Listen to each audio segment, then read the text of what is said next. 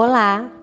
Desejamos boas-vindas neste programa Cuidar em Podcast, um benefício oferecido pelo Grupo SADA em parceria com a OLUS. Eu me chamo Paula Figueiredo, psicóloga clínica, especialista em saúde mental, e hoje vamos conversar brevemente sobre sobrecarga mental.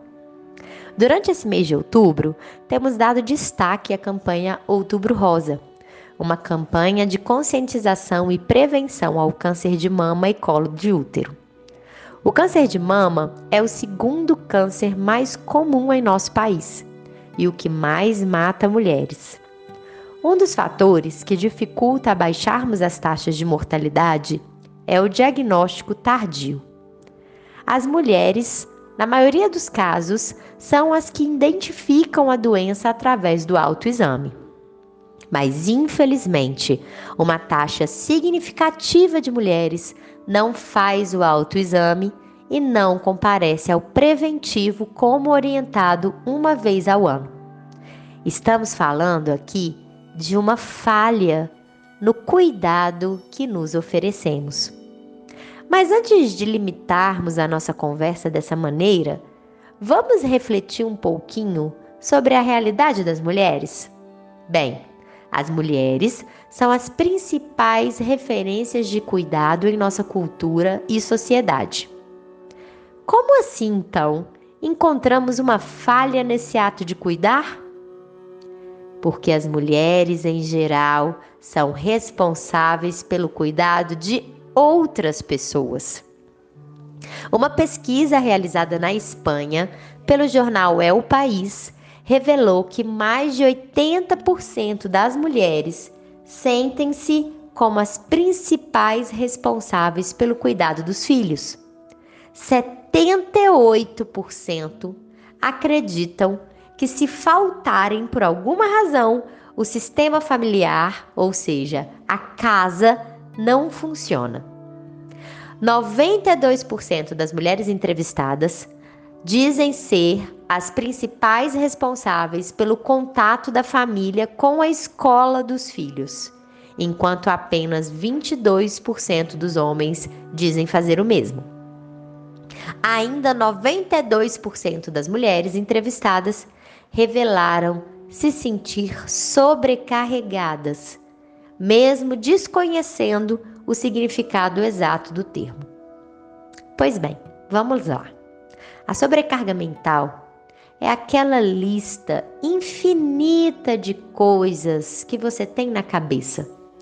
Uma lista que aparentemente nunca acaba.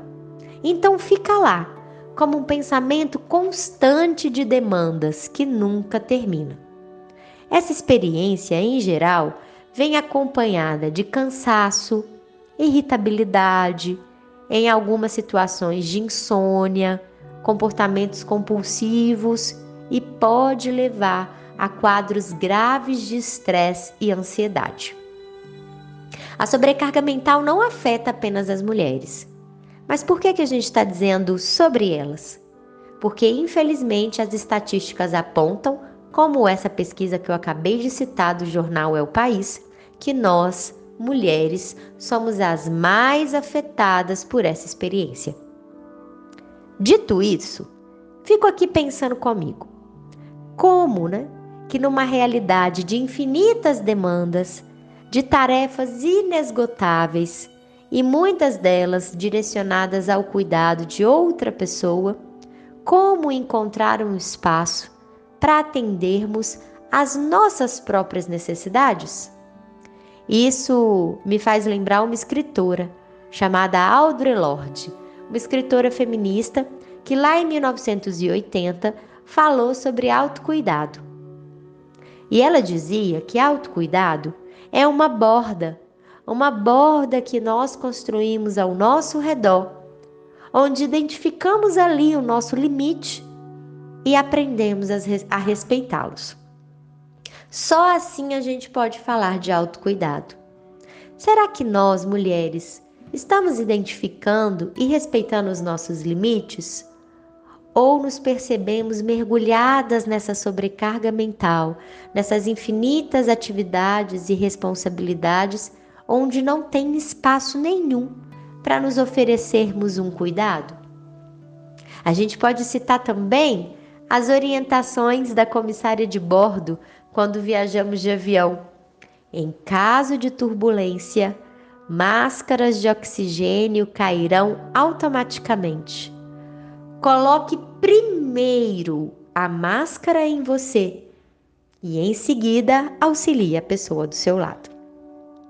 Se não cuidarmos da nossa saúde, construirmos essa borda ao nosso redor para sinalizar os nossos limites, a longo prazo acabamos por nos prejudicar. E prejudicadas, sem saúde, não conseguimos ajudar as pessoas que amamos. Isso faz sentido para você? Bem, estamos aqui encerrando mais uma edição do programa Cuidar em Podcast. Agradecemos por terem ficado até aqui com a gente e fiquem ligados em todos os outros benefícios que o Grupo SADA oferece para você, colaborador. E até a próxima semana!